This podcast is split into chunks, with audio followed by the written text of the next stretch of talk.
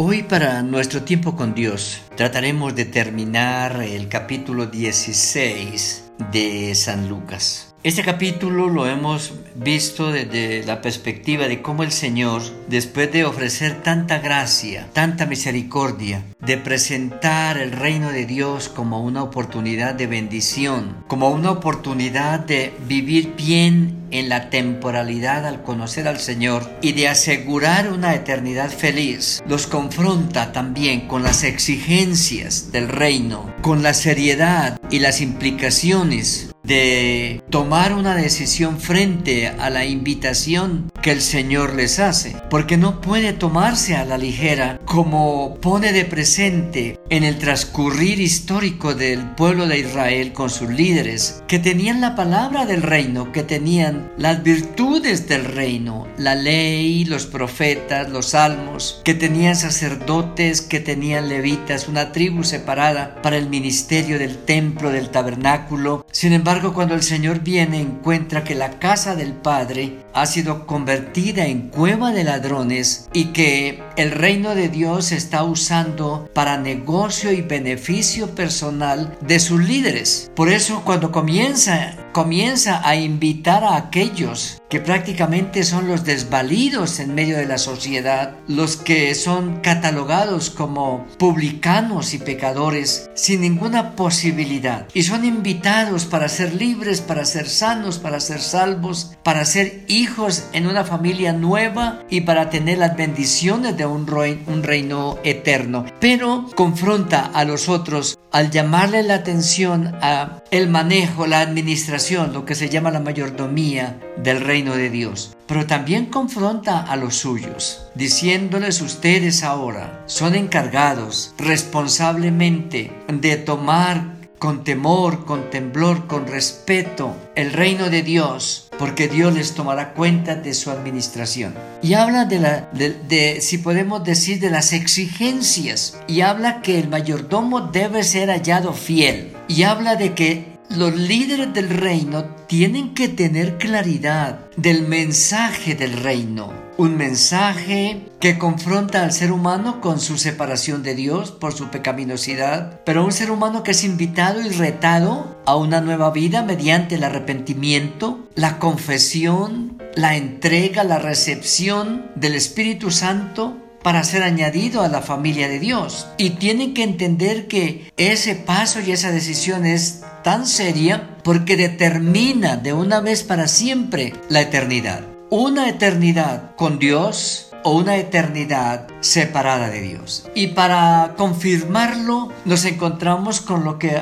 Lucas nos presenta también como un material único de su propiedad, de su autoría, que es el versículo 19 hasta el 31, donde está hablando de aquel hombre rico y aquel hombre pobre, que toma la figura para hablar de una eternidad sin retorno, una eternidad a la que se aspira y la que se logra aquí en la temporalidad, dando a entender que una vez partamos de lo temporal y entremos en lo eterno, ya la vida se hace irreversible y las decisiones serán irreversibles y las decisiones bien o mal tomadas solo recibirán la retribución de bendición o de castigo y lo toma para confrontar de una manera descarnada, podemos decir, cuando habla de estar con Dios o estar separados de Dios. Y aquí no se habla de que el rico estaba separado de Dios porque era rico, ni que el pobre estaba con Dios porque era pobre, sino porque las decisiones de cada uno de ellos habían determinado su eternidad.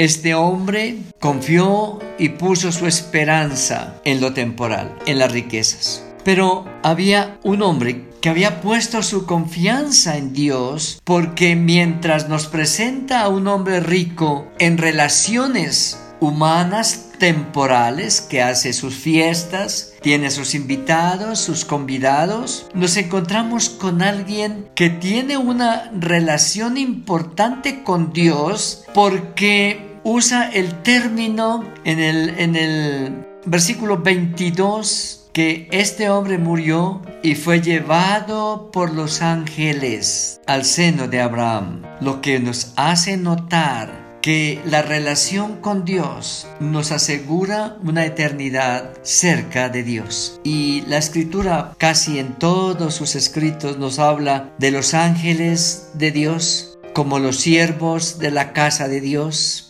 como los servidores de la casa de nuestro Padre para cuidado, protección y bendición de sus hijos. Y ellos están pendientes de los hijos de Dios. Y en muchas partes veíamos figuras como estas. En la muerte de Esteban veíamos también la figura de el reino de los cielos abierto y viendo Esteban al Señor sentado a la diestra de Dios y vemos también a los ángeles actuando en eh, el entierro o en las exequias de Moisés y aquí otra vez los servidores de la casa del Padre vienen a llevar a alguien que aparentemente en el tiempo era un despreciado, era un indigno, era un repudiado por la sociedad, pero que delante de Dios tenía la calidad y la categoría de un redimido, de un salvo, de un hijo de Dios. Y fue llevado por los ángeles a la presencia de Dios, a el seno de Abraham. Para los oyentes es fácil entender porque para ellos prácticamente el punto de partida del pueblo de Dios y de su fe es Abraham. Abraham como la familia elegida, escogida, como los seleccionados para ser el pueblo de Dios en el Antiguo Testamento, pero en Abraham descansa el fundamento de la gracia, que es la fe, porque Abraham es el padre de la fe y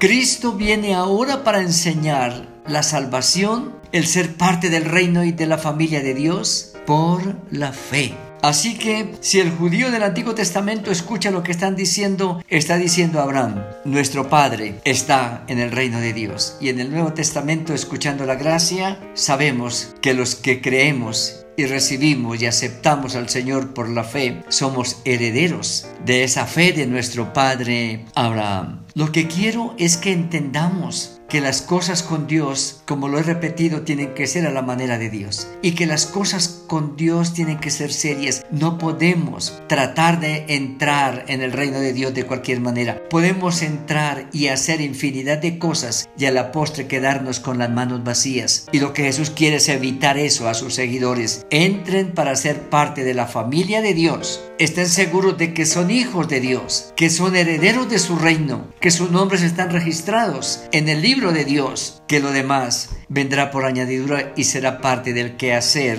del reino. Llegamos hoy a, del capítulo 16, eh, versículo 19 hasta el 22. Continuaremos a partir del 23 en nuestro próximo encuentro para nuestro tiempo con Dios.